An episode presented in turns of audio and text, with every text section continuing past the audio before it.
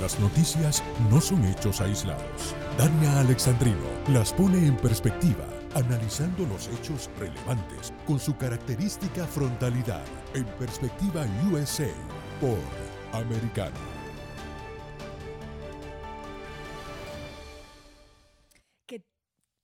Queridos amigos ah, y seguidores de Americano? Les saluda Lourdes Ubieta. Esta noche tengo el privilegio de estar al aire en el espacio Perspectiva USA de mi compañera Dani Alexandrino, quien tiene la noche libre. Así que con inmenso honor voy a estar, pues por supuesto, tratando de hacerlo lo mejor posible para todos ustedes en este espacio que pertenece a Dania eh, todas las noches, 8 de la noche, hora del este de los Estados Unidos, a través de Americano Media. Recordándoles que bajen la aplicación de Americano porque no hay motivo, razón ni circunstancia por la que usted se deba perder un segundo de este espacio informativo Perspectiva USA con la caballota Dani Alexandrino, que está todos los días con ustedes, sus oyentes que la adoran además.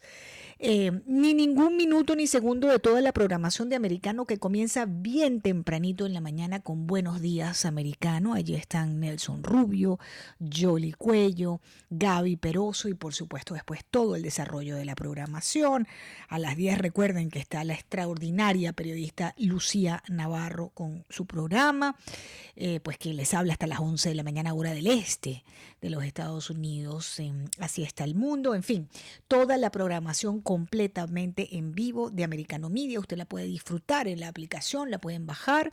Lo mismo que si tiene mm, su teléfono, su tableta, su televisor también, por supuesto, transmitiendo la señal de americano en distintas plataformas digitales como Hulu, como Roku, como Apple TV, todas estas eh, facilidades que nos ofrecen ahora la tecnología para estar allí. Por supuesto, un gran saludo a la audiencia en eh, la radio, en Sirius XM. Nos escuchan en toda la Unión Americana, de norte a sur, de este a oeste. Eh, vivo completamente, también en Canadá y en nuestra Puerto Rico, la isla del encanto que no le está pasando nada bien desde el paso pues del el huracán Fiona están todavía varios sectores de la isla de Puerto Rico sin fluido eléctrico. Complicada la situación en Puerto Rico. Y bueno, queridos amigos oyentes, pues esta noche vamos a estar juntos. Em, les repito, en Perspectiva USA, los voy a estar acompañando esta próxima hora, porque Dania, la caballota, tiene la noche libre. Bien, hoy tenemos literalmente, pues, un programa que está em, encarando las noticias más importantes del día de hoy. Estamos literalmente, queridos oyentes, sumamente preocupados porque estamos sentados en una suerte de polvorín nuclear, cortesía del hijo de Putin, de Vladimir Putin, presidente de Rusia, que hoy convocó a más de 300.000 reservistas porque eh, aquello de detener la guerra pues parece que no existe todavía y además amenazó con defender sus intereses con todas sus posibilidades, lo que ha sido interpretado pues con el tema de la energía nuclear. Y bien, queridos amigos oyentes, eso ha puesto hoy al mundo en una situación eh, muy, muy delicada. Ya no existe eso de que lo que pase en, qué sé yo, en Indonesia no me importa porque eso está muy lejos. No, no, no. Hoy el mundo verdaderamente es mucho más pequeño. En temas domésticos, pues hoy ocurrió lo que nos habían informado que iba a ser muy doloroso. Bueno, ya el dolor comenzó. Y es la decisión histórica de la Reserva Federal de subir las tasas de interés 75 puntos base por tercera vez consecutiva.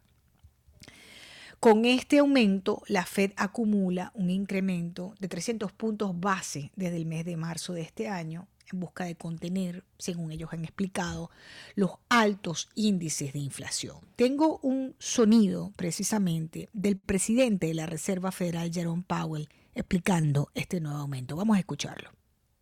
Today, the FOMC raised its policy interest rate by three quarters of a percentage point.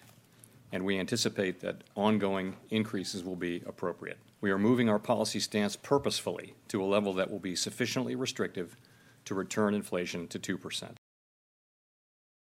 Básicamente lo que ha dicho es que tres cuartos de punto es 0,75 para los que no sabemos mucho matemática, pero sí lo entendemos, y que la intención es llevar nuevamente a la inflación en este país al 2%. Mi invitado a esta hora es José Arámbula. Él es economista y nos atiende en Americano. Bienvenido. Le saluda Lourdes Jubieta. Muy buenas noches. Muy buenas noches. Los saludo con gusto. El gusto es nuestro de tenerlo por aquí. Eh, ¿Cómo podemos entender este aumento que nos los habían anunciado con dolor, ¿no? El mismo Jerome Powell había dicho que iba a ser doloroso. ¿Qué representa este nuevo aumento para el ciudadano de a pie? Para cualquiera de nuestra gente que está en este momento circulando por la Unión Americana y dice 0,75% más, ¿qué quiere decir eso para mi bolsillo? Pues si tenemos deuda, pues seguirá subiendo la tasa de interés. Como indicas, son tres subidas de tasas de 75 puntos bases que ya se dan en el año. Sin embargo, hemos tenido ya cinco subidas. Eh, le llamamos ser halcón, a veces que los halcones suben agresivamente hacia la alza. Si fuera la, la contraparte, le llamaríamos paloma. Jerome Powell eh, era conocido como paloma dócil, sin embargo, ha sido muy agresivo estos últimos meses y, y sí, ya lo, ya lo presentíamos, ya lo, lo, había informado en la reunión de Jackson Hole en cuestión, hace cuestión de tres semanas, de que iba a ser agresivo, de que iba a ser halcón. Sin embargo, los mercados financieros, a pesar de que ya lo descontaban, eh, tuvieron uno, unos buenos descensos el día de hoy. Eh, comenzado la noticia, el dato, iban subiendo, iban subiendo, subiendo. Sin embargo, la comparecencia comparecencia de Jerome Powell a los 30 minutos después hizo que cerraran a la baja. Sí fue un, un, un escenario muy volátil, el inversionista ya lo asimilaba, sin embargo, a veces es errático, veo los futuros en este momento y los futuros los veo en negativo aún, a pesar de que se nos había informado, nos había manejado el escenario, aún así, de todas maneras, el inversionista lo siente, como indicas, doloroso, doloroso, y obviamente se verá en los bolsillos del ciudadano a pie, ¿no? Estoy hablando de las bolsas, de aquel que tiene capital invertido, pero aquel que no tiene y, que realmente eh, vive de, cheque en cheque, obviamente con todos estos incrementos en, en la inflación, eh, sin duda alguna estará siendo afectado y además con estas tasas hacia la alza. Correcto, porque estamos en el país del crédito, ¿verdad? Y tenemos tarjetas de crédito. Entonces, básicamente, queridos oyentes y seguidores de Americano, lo que sucede es que ahora esa deuda le va a costar más dinero, porque la, el, el, interés que usted debe pagar va a ser más alto. Son, por ejemplo, las tarjetas de crédito son tasas variables, ¿correcto? Así es. Si tienen una, una tasa variable, yo recomendaría que inmediatamente que la fijen porque la expectativa es de que aún siga subiendo. El día de hoy, entre líneas, Jerome Power habló hasta de 100 puntos bases, que inclusive se hablaba de que el día de hoy podría irse a un por ciento. Eh, no fue así. Y pues entre líneas se habla de otra vez se pudiera subir hasta un por ciento. También mencionó 1.25 bas, puntos bases. Entonces, de que va a subir, va a subir aún la tasa de interés va a seguir subiendo, va a seguir siendo agresiva, indica sobre las tarjetas de crédito. En promedio, basado en los informes del Banco de América, el, es un 18% lo que paga las personas de intereses. Entonces, vamos a decir, si, si estamos hablando del 18%, subimos estos 75 puntos, 75%, punto 75, estamos hablando de 18.75. Si nos suben otro punto 75%, que así yo lo creo, eh, pues estaríamos hablando ya de unos 19.5. Entonces, ya es demasiado, sigue subiendo y pues la inflación aún sigue alta, ¿no? Nos hablan de un 8.3%, sin embargo, eh, no cede, realmente debería estar en un 2% cuando sería lo óptimo. Correcto, ese, ese índice de precios al, al, consumidor, lo que llamamos, queridos oyentes, el IPC interanual, está en 8.3%, que eso está lejísimos del objetivo del 2%. Ahora, estas agresivas subidas ¿no? de las tasas de interés que pueden provocar una recesión, eh, José Arámbula, buscan contener esta espiral inflacionaria que vive la economía del país. Pero esto es suficiente para detener la economía porque hemos visto alzas y no ha bajado la inflación. Bueno, lo que pasa es que estamos en lo peor de los dos mundos, así le podría llamar. Tenemos inflación y aparte tenemos la recesión en, en sí el concepto, el fenómeno económico es estanflación, porque es estancamiento y inflación. Entonces, si tuviéramos un estancamiento, eh, pero no inflación, pues no, no habría problema, solamente bajas la tasa de interés y pues este, alivianas la economía, ¿no? Que empieza a carburar.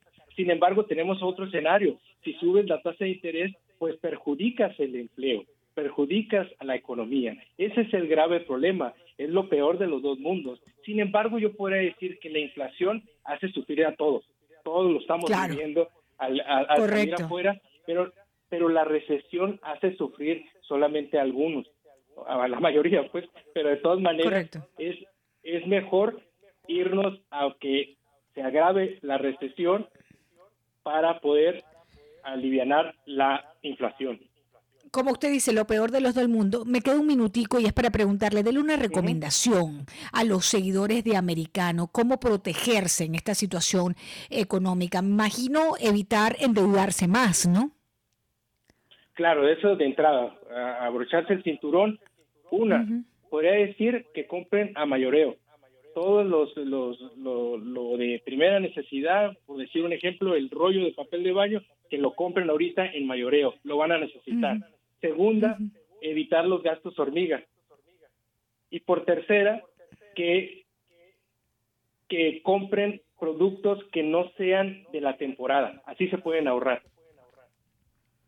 Correcto, para que cuando llegue el momento que están los precios elevados, pues haberle uno ganado tiempo a esos precios de, eh, de lo, lo, que son los tiempos, ¿no? Por ejemplo, ahora vienen las navidades, compren los regalos de una vez, los regalos de Christmas hay que comprarlos de una vez.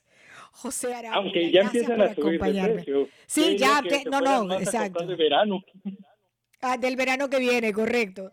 Bueno, pues muchísimas gracias, José Arámbula, economista, nos acompaña hasta ahora en Americano. Vamos a hacer una breve pausa. Esto es Perspectiva USA, el programa de Dani Alexandrino. Yo soy Lourdes Jubieta, Dania tiene la noche libre.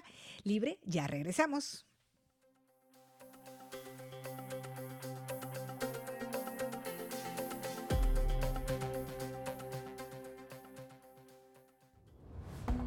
En breve, regresamos con Perspectiva USA junto a Dania Alexandrino por Americano.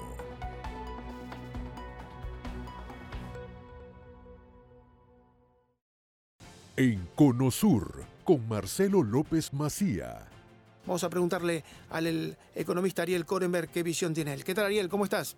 Que se va a producir una desaceleración de la economía eh, americana mucho más fuerte que la que se está previendo actualmente por esta suba de tasas que vos acaba de señalar, es decir, que suba un punto la tasa, eh, no estamos acostumbrados, hace décadas que no se ve una suba de tasas tan fuerte como la que en teoría se prevería para, si mal no recuerdo, este 27 de julio en que se reúne el Comité de Política Monetaria, la FOMP.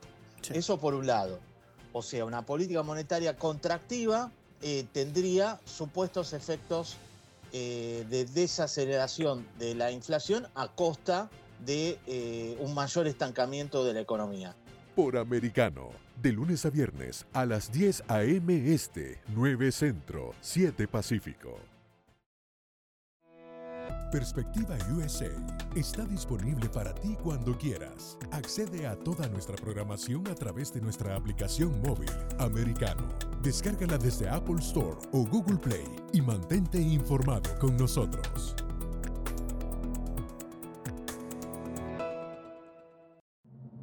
Estamos de vuelta en Perspectiva USA con Dania Alexandrino por Americano.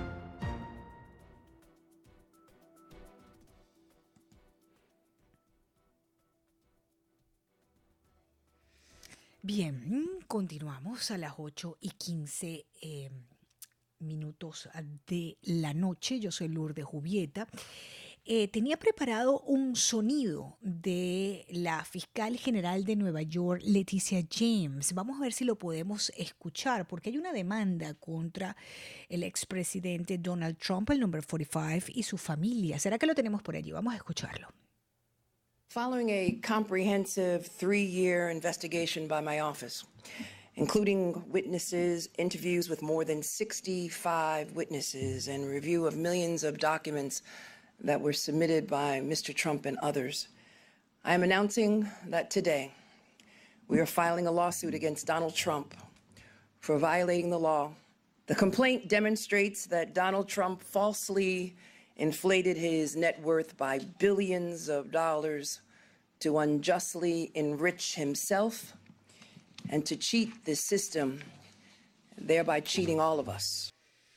Bueno, ahí estábamos escuchando a la fiscal general de Nueva York, Leticia James, quien anunció el día de hoy la presentación de una demanda contra el expresidente Donald Trump y sus tres hijos mayores, acusándolos nada más y nada menos que de fraude en sus negocios. La fiscalía presentó una amplia disputa legal contra el expresidente eh, Donald Trump, Eric Trump y contra Ivanka Trump, así como contra la empresa que manejan, la, conocidísima pues, organización Trump, alegando que estaban involucrados en un extenso fraude que según la fiscal general de Nueva York duró más de una década y que el expresidente, según ella, usó para enriquecerse. Básicamente aquí lo que dicen es que em, en la demanda, estoy leyendo aquí algunas paginitas, eh, pues lo que se asegura es que la familia, a través de la organización Trump,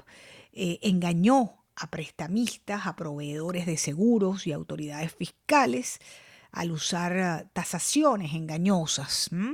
Y esto pues para inflar el valor de sus propiedades cuando hacerlo le daba ventajas, pero minimizándolo a la hora de declarar los impuestos y eso le permitió pues lógicamente obtener, según la fiscal de Nueva York, eh, le eh, permitió a la familia, a la organización Trump, obtener tasas de interés y de primas de seguros más bajas. En total, dijo esta señora James, que eh, la familia Trump pudo obtener 250 millones de dólares en ganancias ilícitas, según ella, que es un dinero que ahora ella quiere que la empresa pierda. Tengo en línea a Eric Fajardo, él es analista mm, republicano, lo estamos contactando a esta hora desde Washington, D.C., la capital de la Unión Americana. Bienvenido, em, señor Fajardo. Le saluda Lourdes Jubieta de Americano Media. Bienvenido, Americano. ¿Qué tal, Lourdes? Un gusto estar en su programa nuevamente. Igualmente muy contenta de tenerlos por aquí. Bueno, ¿qué le parece esta situación que se ha presentado el día de hoy? Muy movido el día de hoy en materia noticiosa, por cierto, ¿no?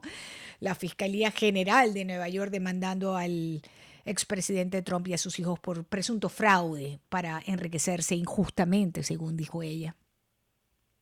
Sí, bueno, el, gran analista demócrata eh, Josh Napolitan, padre de la consultoría política, decía que no hay nada que no sea político en tiempo de elecciones. Es sintomático que eh, se haya weaponizado de la manera en la que se ha hecho un nivel que no es propiamente de la justicia, pero un nivel del sistema judicial, que es la oficina del fiscal general, ¿no? El fiscal general, y en esto hay que ser muy claros, es un apéndice no necesariamente del Poder Judicial, no es parte del mecanismo de justicia, pero en representación de los ciudadanos, al menos en teoría, tiende a identificar delitos y a llevar esos delitos a un juicio donde recién la justicia asumirá una posición sobre esta acusación. Ahora, el problema en el sistema norteamericano es que estos eh, fiscales generales son también agentes, de, de cierta manera, agentes políticos, sus cargos son electos, devienen de elecciones en las cuales, por supuesto, ellos eh, digamos así, la manera de hacer campaña que tienen es eh, bullados casos que les generen la eh, posibilidad de ser reelectos.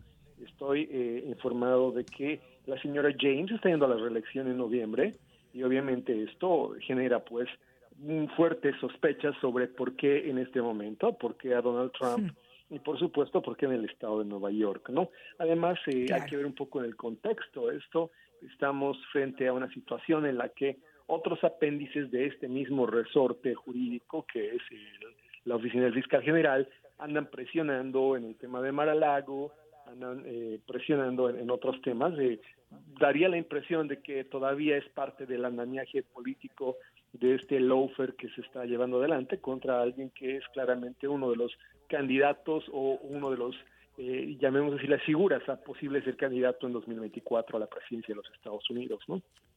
Y con muchas posibilidades de convertirse en el number 47, ¿no? Por lo que estamos viendo en las encuestas. Ahora, yo le pregunto lo siguiente, ¿le parece que están tratando de acorralar al expresidente Trump? Porque todos los días vemos un nuevo caso que busca de alguna, vez, de alguna manera inhabilitarlo para ser el candidato precisamente de selección que usted menciona en el 2024.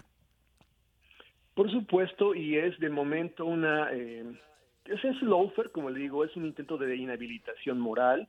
Las indicaciones que ha hecho la señora James caen en la lógica de generar la idea de que hay una justicia que estaría detrás de Donald Trump, ¿no? Han sido muy cuidadosos en la retórica desde el gobierno y han tratado de mostrar en todo momento que las acciones, las de Maralago y ahora las de la fiscal de Nueva York, tendrían que ver con decisiones de la justicia y eso no es así. Estos son operadores, por supuesto, del sistema jurídico, pero no son operadores de justicia todavía y su designación sigue siendo una designación política, su eh, rol sigue siendo un rol sucinto a definiciones electorales y en consecuencia sus acciones no carecen de interés, no carecen de interés propio. Al menos yo no sé si usted es familiar con el caso de Adnan Sayed, acaba de ser liberado luego de haber purgado 20 años en la cárcel y recuerdo bastante bien que el predecesor de la fiscal de Maryland, de Marilyn Mosby, eh, estaba en campaña cuando usó una situación adversa y un momento de percepción, llamémosle así, adversa a la comunidad del Medio Oriente para generar una situación de culpa a partir de evidencia absolutamente circunstancial y encerrar a un joven que era un brillante eh, estudiante de secundaria por más de 20 años sin haber demostrado su culpabilidad y por haberlo llevado una y otra vez a, esta situación cuando sus apelaciones llegaban, porque había un fiscal que estaba en campaña electoral. Entonces temo mucho que hay que ver este em, asunto de Donald Trump en la misma lógica, en el matiz de que todavía no estamos hablando aquí de una decisión judicial ni una acusación de la justicia, son mecanismos jurídicos, sí, del aparato del gobierno, pero no son definitivamente fallos de la justicia, son señalamientos, sí, pero yo creo que hacen a un clima general electoral del cual no vamos a poder desmarcarnos, del cual no podríamos abstraer de ninguna manera estas decisiones de los fiscales generales. Estamos conversando con el analista político Eric Fajardo a propósito de esta eh, demanda civil presentada por la fiscal general de Nueva York, Leticia James, contra la familia del expresidente y su compañía, la organización Trump. Ahora, fíjese, em, me pregunto si el presidente Trump está defendiéndose adecuadamente eh, en tantos frentes que le han abierto, ¿no? es una suerte de todos eh, contra Trump, o por lo menos esa es la percepción que se tiene. Y mm, me pregunto y le pregunto, ¿él está haciendo una defensa correcta de su caso, de sus casos en este caso? Yo pienso que en los casos que están abiertos, eh, sobre todo el de Mar a Lago, el de la irrupción en su domicilio y la requisa de documentos, creo que él está ajustándose a la defensa del principio correcto, el principio constitucional de antes que nada, antes de entrar a discutir si el allanamiento fue técnicamente correcto, si se llevaron todo lo que se podía llevar o no, él está eh, en su defensa cerrado en el hecho de que se está actuando usando mecanismos de la justicia ordinaria contra una autoridad que tiene un nivel procesal diferente, un fuero procesal distinto.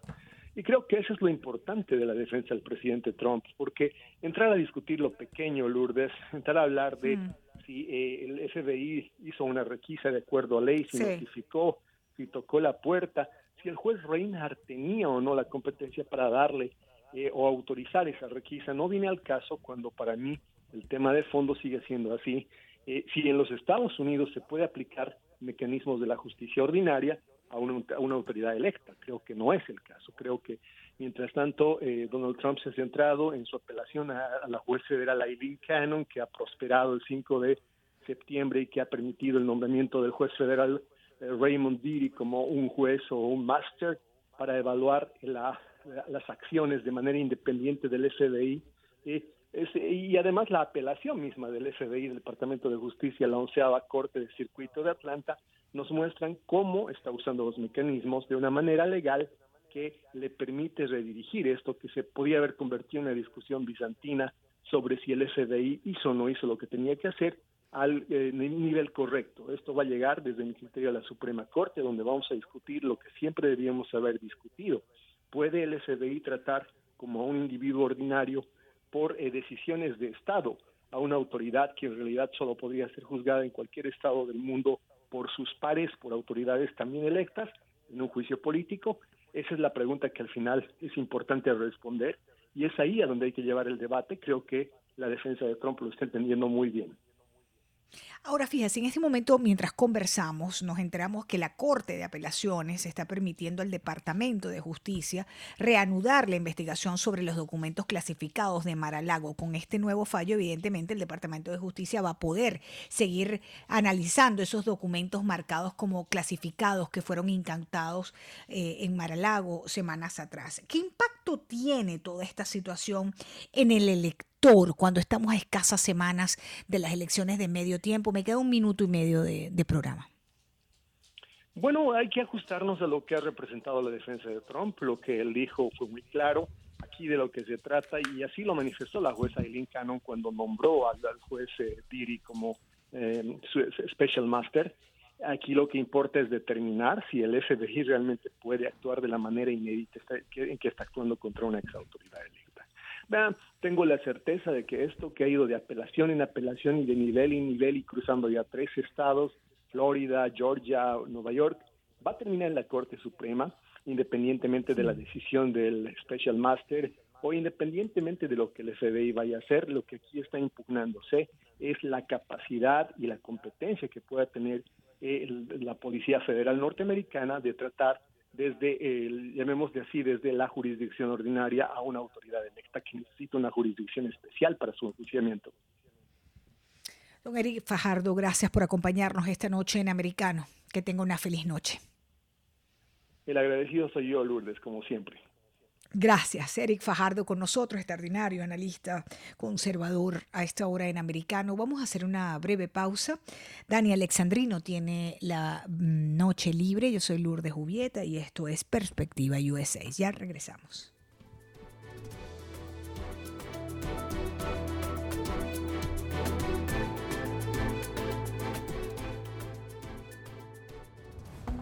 En breve, regresamos con Perspectiva USA junto a Dania Alexandrino por Americano.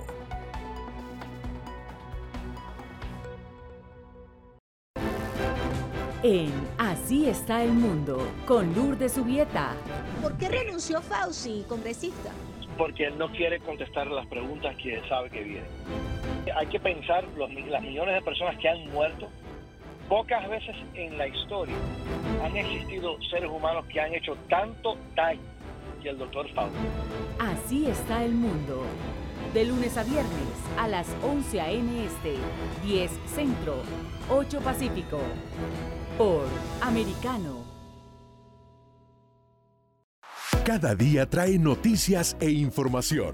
Nelson Rubio, Jolly Cuello y Gaby Peroso se encargan de contarlas, analizarlas y ponerlas en contexto para que inicies el día bien informado con Buenos Días Americano, el primer programa de Americano. Conéctate con nosotros en vivo de lunes a viernes desde las 7 a.m. Este, 6 Centro, 4 Pacífico por Americano.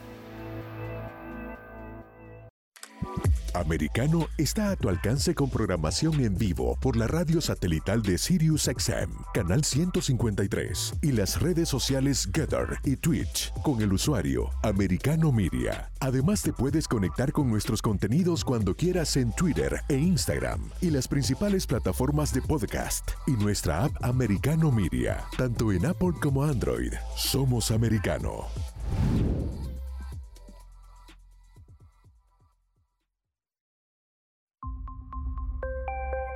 Hashtag Somos Americano. Estamos de vuelta en Perspectiva USA con Dania Alexandrino por Americano.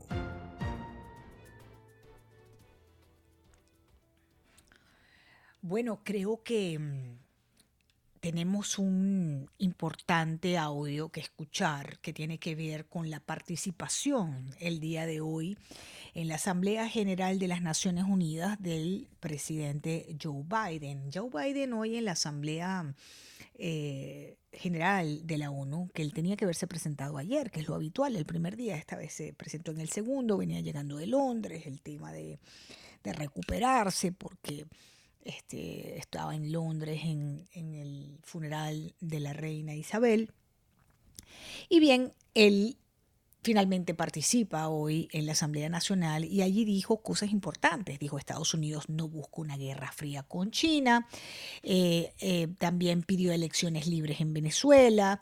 Eh, Biden dijo también que es imposible ganar una guerra nuclear y pidió ampliar el Consejo de Seguridad de las Naciones Unidas.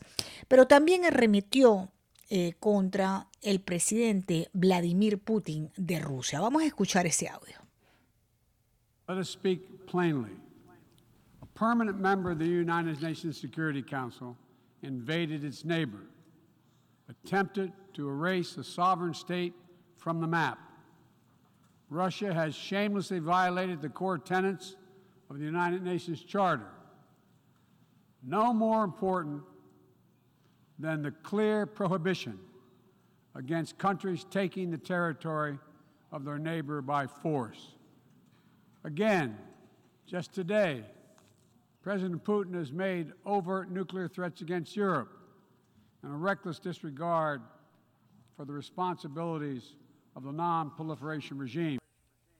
Muy bien. Allí, pues, um, presidente Biden menciona el hecho de el importantísimo anuncio que hizo hoy el presidente Vladimir Putin mis queridos seguidores en americano. Putin hoy volvió a amenazar al mundo con el uso de armas nucleares y dijo, esto no es un bluff. El presidente ruso dijo que no bromea cuando afirma que su país empleará todos los medios a su disposición para proteger su territorio. Adicionalmente, criticó a las naciones de la, OTAN por suministrar armas a Ucrania.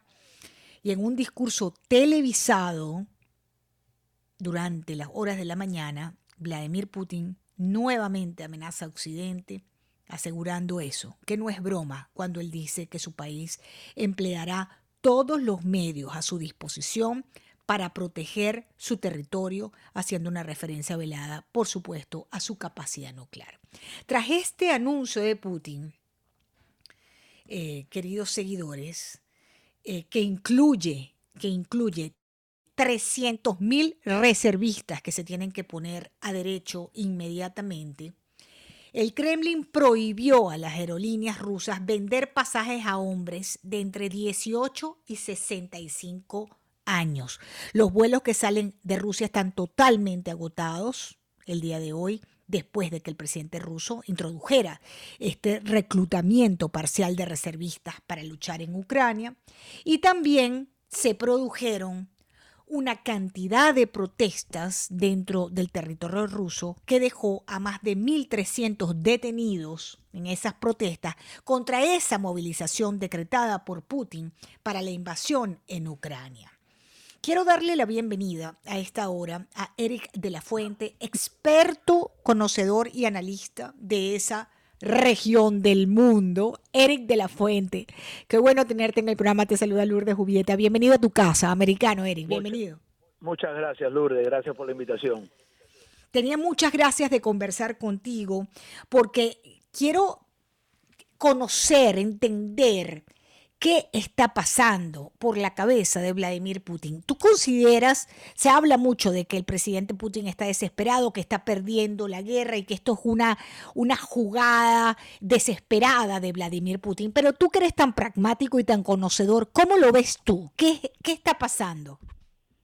Mira, yo creo que eh, para Putin, como dar un paso atrás, lo más importante para él, por lo cual él no va a ceder aquí él va a ir hasta lo último. El occidente tiene que entender eso para poder también estar listo para lo que venga, ¿no? Entonces Putin está en una situación ahora donde eh, la idea de una victoria rápida hace tiempo se fumó, se, se, fue del aire, ¿no? Esa, esa idea. Y ahora este conflicto va a ser un conflicto muy largo, ha sido largo, será más largo, y lo que pasa es que hasta ahora las victorias ucranianas habían sido de resistencia, ¿no? Resistieron que no tomara Kiev, eh, de ciudades, eh, pero como la semana pasada, hace una semana y media, los ucranianos tomaron miles de millas cuadradas, miles de kilómetros cuadrados también, y esto ha sido un revés no solo militar, pero psicológico también dentro de, para, para Rusia, para el soldado ruso, para el ejército ruso. Y creo que Putin en este momento, uno, hace este llamado, uno para cambiar la narrativa, porque ahora estamos hablando del anuncio de Putin en vez de todas las victorias ucranianas, ¿no? Era la, para mandar un mensaje muy de, para la, audiencia doméstica en Rusia, ¿no? Desde que todavía él tiene cierto control. Yo vi el, eh, lo vi en vivo, ¿no? Era como las 3 de la mañana, etcétera.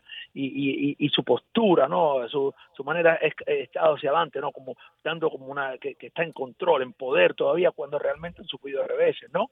Pero también eh, eh, manda el mensaje de dos cosas, aparte de, bueno, lo obvio de, las de las armas nucleares, que quiero hablar de eso porque es lo más importante, pero llamó a 300 mil reservistas y eso es un preludio, algo que no había hecho, una, una movilización más grande y un preludio a lo que puede ser una movilización general y este fin de semana van a hacer referendos que son referendos realmente ficticios en algunas zonas de conflicto para tratar de, en, en teoría, anexar algunas zonas de, de Ucrania, que no la pueden anexar pragmáticamente, pero pueden decir que la anexan. ¿Por qué? Porque este, este anuncio de las armas nucleares que puede usar, que yo sí creo que es una amenaza, es porque si para cuando haya ataques o, o, algunas eh, confrontaciones en estas zonas en Ucrania, si él las anexa técnicamente, puede decir que están invadiendo Rusia. Y creo que hay que escuchar este, este tipo de cosas porque Putin está dispuesto a ir al límite con Ucrania y, y, y, está probando lo siguiente a ver si también está dispuesto a ir al límite.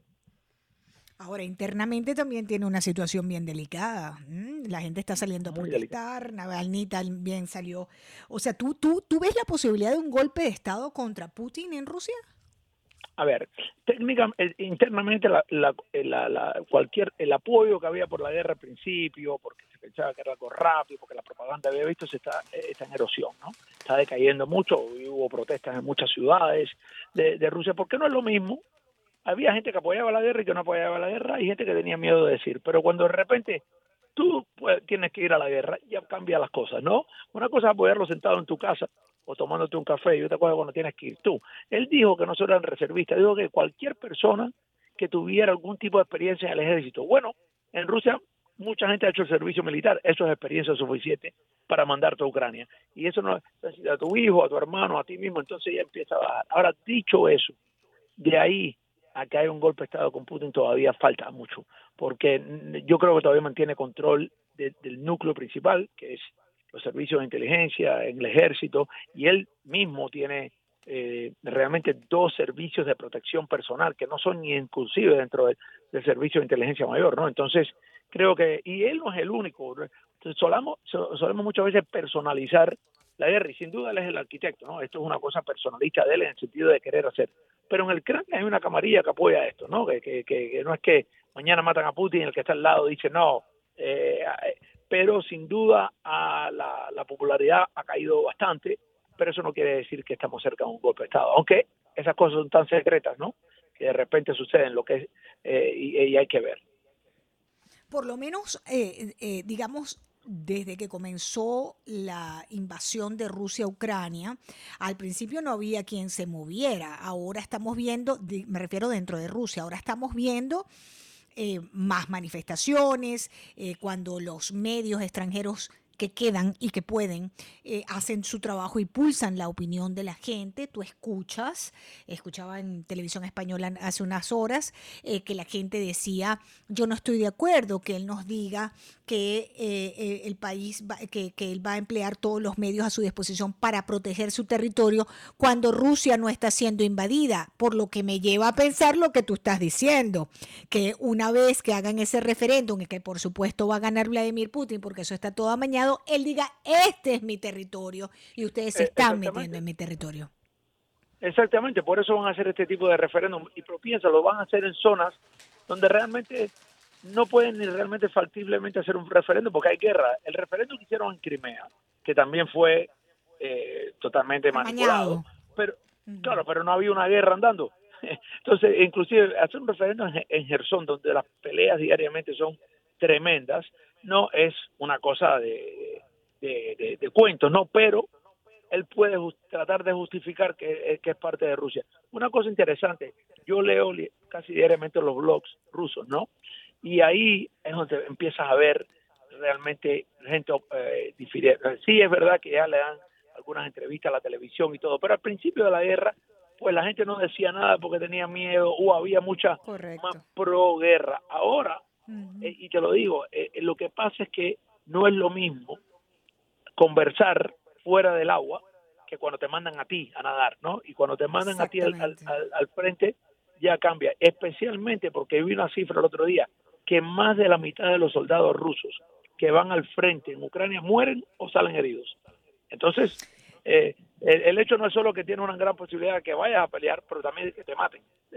y Correcto, te está mandando, literalmente Putin te está mandando al patíbulo, literalmente. Déjame hacer una breve pausa, Eric de la Fuente, porque yo te quiero hacer una pregunta y la voy a dejar en el aire. ¿A ti te parece que la diplomacia ha fallado en este caso? Me lo vas a contestar al regreso de la pausa, porque para muchos esto se pudo haber evitado, este baño de sangre se pudo haber evitado y este, además, sangramiento económico también, no solamente de Estados Unidos, sino de la Unión Europea, porque la guerra en Ucrania está costando muchísimo dinero. Déjame identificar americano y al regreso volvemos con Eric de la Fuente, nuestro invitado estelar la noche de hoy en Perspectiva USA. Ya volvemos.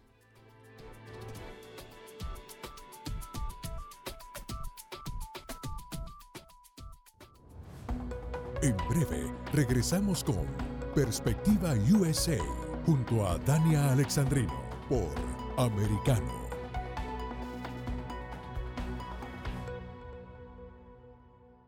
Una mirada global de la influencia de Medio Oriente en el mundo occidental, junto a Hannah Beris, cada sábado en Israel hoy, 2 p.m. Este, 1 Centro, 12 Pacífico, por Americano. Los avances científicos y tecnológicos relevantes, Internet, redes sociales y el mundo de los videojuegos en Tech Talk con Pablo Quiroga. Conéctate de lunes a viernes, 2 p.m. Este, 1 Centro, 11 Pacífico, en vivo por Americano.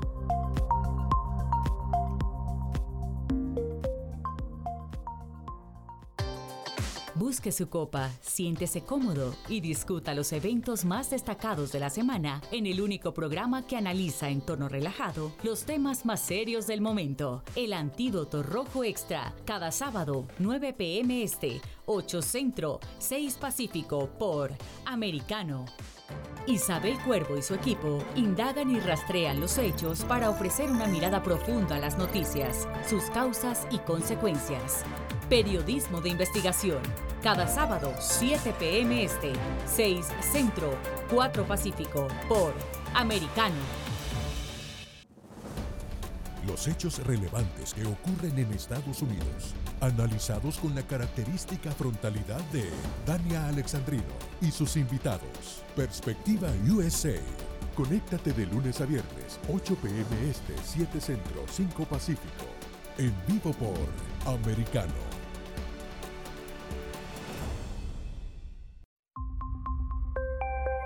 Hashtag Somos Americano. Acercándote a la verdad.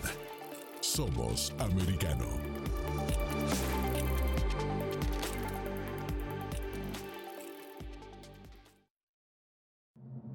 Estamos de vuelta en Perspectiva USA con Dania Alexandrino por Americano.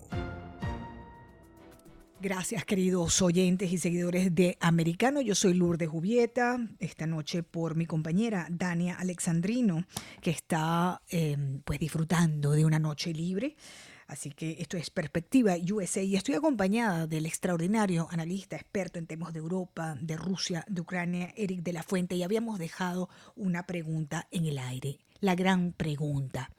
¿Este conflicto se pudo haber evitado? ¿Ha fallado la diplomacia, Eric, en esta situación eh, de, agresión rusa a Ucrania? ¿No se ha podido haber hecho algo más para detener esto? hacer mucho más, pero tenemos que remontarnos desde años atrás. Yo creo que a corto plazo, ya este año, cuando empezaron a, las tropas ya a amontonarse en la frontera, yo creo que ya era muy tarde. Putin había tomado la decisión de hacerlo por una serie de cosas y creo que no se podía ah, prevenir. Pero sí se podía prevenir si nos remontamos años atrás. Primero, si tomamos Europa, quedaba muy claro que, la, la dependencia europea en gas y petróleo ruso había realmente no solo fortalecido a Putin eh, económicamente, pero dado a entender, le había dado a entender que el Occidente no iba a responder porque había una dependencia total y, y, no empecé, y vamos no vamos más allá de, Alemania, ¿no? En el sentido de que los alemanes dependían 40, casi la mitad de sus recursos de, de, petróleo y gas de Rusia y habían construido un segundo oleoducto, ¿no? Entonces, ese tipo de dependencia era importante y Putin se sentía confiado. Y en Estados Unidos, si nos podemos remontar en administraciones, mira, el presidente Bush pensó que podía hacer una amistad con Putin. Ah, eh, eh, el, presidente Obama llegó, le prometió a Medvedev, que obviamente estaba actuando como presidente, pero Putin era, de que iba a retirar su, la presencia militar norteamericana de Polonia si se cuando pasaron unas elecciones sucedió hasta en públicamente se le quedó el micrófono abierto. Eso nunca me acuerdo perfectamente. Sí y después no totalmente y después en el 2012, en la campaña, cuando Mitt Romney correctamente dijo que Vladimir Putin era el enemigo más importante a nivel de lo que era la geopolítica mundial, el presidente Obama básicamente se rió de él en el debate y después acabó siendo verdad. Y, trataron de rearmar en el 2014, las señales fueron flojas con la línea roja en Siria, cuando tomaron Crimea. Y también hay que decir que con el presidente Trump, también el presidente Putin sintió que tenía Estados Unidos no iba a reaccionar de esa manera. De hecho, el presidente Trump también amenazó de no dar la ayuda a Ucrania, eh, también por temas de que si la investigación a Hunter Biden, etcétera, pero Estados Unidos estaba entrenando las tropas, las tropas ucranianas y ahí se aflojó un poco el apoyo y en general el occidente, ahora todo el mundo está con Ucrania, pero yo recuerdo, no muchos años atrás, que para un ucraniano era casi imposible tener una visa para venir a Europa y mucho menos a Estados Unidos. Eh, y es una cosa, vaya, casi a ese nivel, mucho menos que pensar que Ucrania, cuando había dado señales de tratar este tema con el Occidente, pudiera entrar a la Unión Europea o que estuviera mucho menos en la OTAN, ¿no? Pero ni en la Unión Europea. Y creo que esas eran señales que de, del Occidente, ¿no? De que podrían haber sanciones, inclusive las sanciones tuvieron cuando Crimea de la administración de, de Obama fueron sanciones pocas, ¿no? Comparado y eso es una señal clara. Si no pasó entonces, ¿por qué no poder actuar? Eh, el presidente no estaba a favor de eso, ¿no? ¿Dónde, ¿Dónde está el error de Vladimir Putin? ¿Subestimó a Zelensky? Yo creo que Vladimir Putin, primero que nada, el, el error principal, sin duda subestimó a Zelensky, eso es uno de los errores. Pero para mí el error principal de Vladimir Putin es subestimar la reacción de la, de la porción ucraniana que son étnicamente rusas él, su, su, una de sus grandes narrativas que él estaba haciendo esto para proteger comunidades rusas, los rusoparlantes, etcétera. Si tú agarras un mapa de Ucrania hoy en día, todas las ciudades principales destrozadas y la gran mayoría de los muertos en Ucrania son ucranianos étnicamente rusos, rusos o rusos nacidos en Rusia que vivían en Ucrania o sin duda rusoparlantes. ¿Sabes? es el este del país y el sur del país donde muchas de estas ciudades apenas se habla ucraniano. Yo creo que ellos pensaban, no que iban, amaban al, Kremlin, pero como había oposición a Kiev en esa zona, y sin duda eran zonas que votaban primordialmente a candidatos prorrusos, que no iba a haber una resistencia. Y la ciudad principal que demuestra esto es Kharkiv, la ciudad de Kharkov, mm. ¿no? Kharkov en ruso, Kharkiv en ucraniano, que está a 26 millas de, la frontera y fue donde hubo esta contraofensiva de nuevo y que ha sido invadida todos los días. Y yo creo que eso, el principio de la guerra fue una, sorpresa, yo creo, para, para la inteligencia rusa y para los soldados rusos, que hubo mucha resistencia feroz y creo que de ahí se fue desarmando todo esto, porque la guerra se ha librado en territorios étnicamente rusos. Hmm. El presidente eh, Zelensky hoy en, la Asamblea mm, General de la ONU pidió la creación de un tribunal especial para, para castigar los crímenes rusos, pero además pidió algo, Eric, muy importante. Dijo que hay que despojar a Rusia del voto en las instituciones internacionales y de su derecho a veto en el Consejo de Seguridad de las Naciones Unidas. ¿Qué opinión te merece a ti eso? No, lo que me dice es que las Naciones Unidas necesita reformarse, porque realmente hoy estamos estamos ante una organización que, eh, que, realmente es poco efectiva, ¿no? Eh, es poco efectiva en lo que pasa en Zaporilla, es poco efectiva cuando tienes a China y Rusia en, eh, con poder de veto, cuando tienes un, las comisiones de derechos humanos que alguna vez está Venezuela, Cuba, Siria. Entonces, creo que, que, hay problemas mucho más profundos que eso, pero muy interesante y, que tiene que ver con América Latina. Hoy el presidente Zelensky abrió por Zoom en claro que no pudo viajar por la guerra, pero las Naciones Unidas habían dicho que todo el mundo había tenido que venir en persona, ya que era la primera vez que se hacía en persona desde la pandemia, con una excepción del presidente Zelensky por la guerra, pero se llevó a voto. El mundo entero votó, que está bien que, que Zelensky hablara por Zoom, excepto siete países donde estaba Cuba y Nicaragua. Y te dice, ahí estaba Eritrea, Bielorrusia, Rusia, Siria. ¿A qué nivel, especialmente eh, eh, eh, Cuba y Nicaragua, están tan comprometidos con Rusia o dependen de Rusia, ah, también como lo de, se depende de Venezuela, que de hecho no votó. Exactamente. pero, pero te dice a ti. Pero ¿sabes por qué no votan? No, no votan porque están morosos, no pueden votar porque no han pagado la deuda que tienen con las Naciones Unidas. Correcto, te lo iba a decir, no lo votan por lo de la deuda. Pero Cuba ha sido, junto con Venezuela, los grandes cabilderos, ¿no? De, Rusia en América Latina, en África, en otras consiguiéndole votos a, Rusia y también en campaña propagandística. Y no es que eh, es un gesto, realmente hay una un movimiento masivo, es como le están pagando a Rusia, ¿no? Le pagan Rusia de esta manera, este tipo de... Y Rusia, que eh, de cierta manera, su, su, su seguridad para, para tratar de ah, salvar algún al régimen si tuviera problemas internos. Pero es interesante porque esto era el voto de que podía hablar por Zoom, ¿no? Estamos hablando de, de una cosa insólita, ¿no?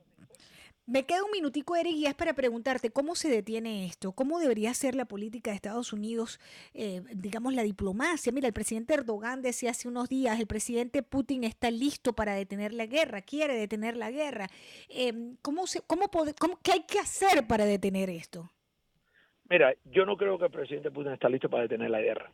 Eh, él, su objetivo no ha cambiado de sacar al gobierno de Ucrania y cambiarlo, pero él plantea esto por medio de Erdogan, porque sabe que Ucrania no va, no va a decir, ok, está bien, quédate con todo el territorio que nos tomaste a pesar de las cosas comunes. Pensemos que Ucrania estaba dispuesto a negociar a que, a que Rusia se quedara con Crimea y el tercio del Donbass antes de que empezara esta invasión. Y entonces, pero, pero claro, después que han tomado más territorio y la, la, la las vaya lo que pasó en Bucha, Irpino, las ejecuciones, etcétera.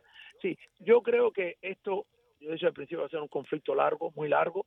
Creo que el, Occidente eh, tiene que mandar una señal clara que las armas nucleares son una, de verdad una línea roja. Putin está dispuesto a usarlas eh, eh, en Ucrania y creo que, que hoy en día la única manera que esto pare es que haya que realmente Rusia tenga un revés militar de que no pueda sostener esto porque tenga problemas internos, no porque sea tan largo hmm. y todo, pero nos hemos lo que no puede hacer el Occidente y lo que Putin piensa es que no es, echarse para atrás. Putin piensa que va a haber una fractura en el Occidente ahora con el invierno, con los precios, con el costo, como hay elecciones, etcétera.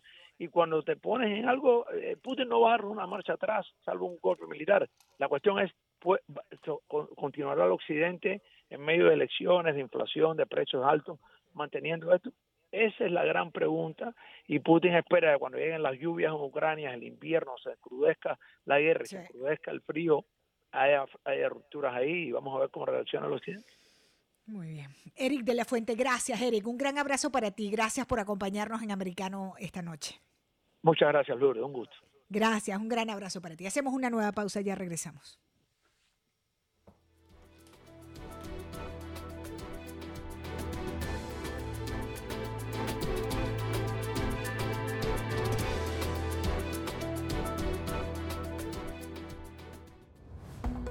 En breve, regresamos con Perspectiva USA junto a Dania Alexandrino por Americano.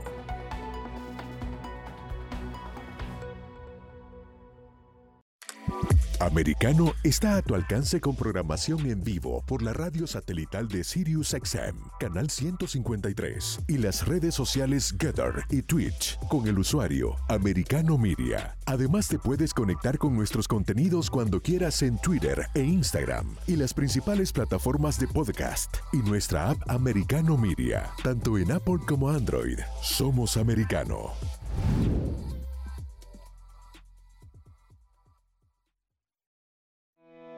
Perspectiva USA está disponible para ti cuando quieras. Accede a toda nuestra programación a través de nuestra aplicación móvil americano.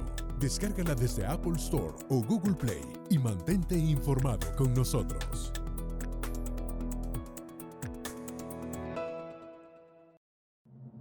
Estamos de vuelta en Perspectiva USA con Dania Alexandrino por Americano. Muy bien, pues les agradecemos a todos inmensamente pues la sintonía y estar conectados con nuestra señal de Americano Media. Recuerden, queridos amigos oyentes, bajar la aplicación de Americano. Déjenme contarle algo importantísimo que adicionalmente está ocurriendo en este momento as we speak eh, en el mundo. Se trata de Irán. Al menos ocho muertos ha habido hoy durante las protestas en Irán. En este momento en Irán, el régimen asesino, criminal y violador de todos los eh, derechos humanos de los ayatollah han bloqueado el acceso, el acceso a la internet y a las redes sociales, todas en Irán. Irán está en este momento en un apagón colectivo como si no fueran parte del mundo y del universo, cortesía de estos criminales que están gobernando o desgobernando a Irán.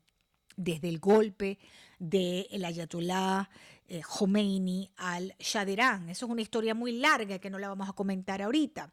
Pero lo que ha desencadenado estas protestas en Irán, que solo hoy ha dejado ocho muertos, fue el asesinato de una joven, una jovencita, Mahsa Jamin, de 22 años, que fue asesinada por la policía islámica a golpes. A la chica al parecer le dio un infarto entre el terror y los golpes. Y esto ha desencadenado una ola de manifestaciones. ¿Y por qué la mató el régimen iraní a Masa Amin de 22 años?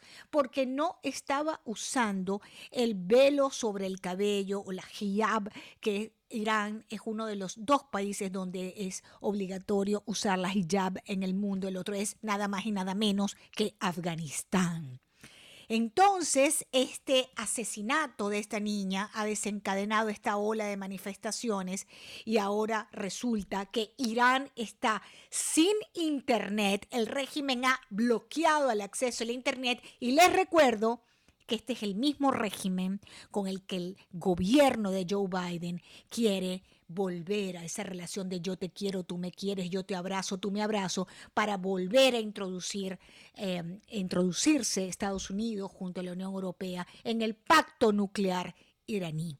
Ese es el mismo régimen al que Barack Obama le preparó la cama con el pacto nuclear iraní y le dio un balón de oxígeno para seguir reprimiendo y matando gente cuando le soltó miles de millones de dólares una vez que durante la administración de Obama se firmó el pacto nuclear iraní, que luego llegó el presidente Trump, sacó a Estados Unidos de ese pacto porque en nada beneficiaba a los Estados Unidos y ahora está Joe Biden si queremos ser amigos de los iraníes. Los iraníes que en este momento tienen bloqueado el acceso en la Internet, tienen a la gente totalmente en el ostracismo, en la oscuridad y hay ocho muertos en protestas porque una niña de 22 años la han asesinado por no usar el velo islámico. Ese es el régimen iraní.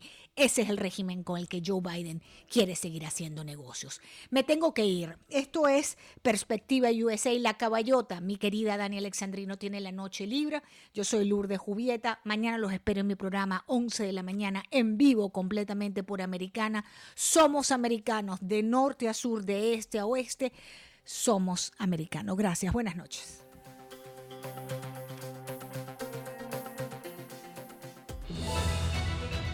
Cada noticia no es un hecho aislado. Hay que entenderla en perspectiva. Escucha nuestra próxima edición de Perspectiva USA con Dania Alexandrino. De lunes a viernes a las 8 p.m. Este, 7 Centro, 5 Pacífico. En vivo por Americano. This podcast is a part of the C Suite Radio Network. For more top business podcasts, visit c-suiteradio.com.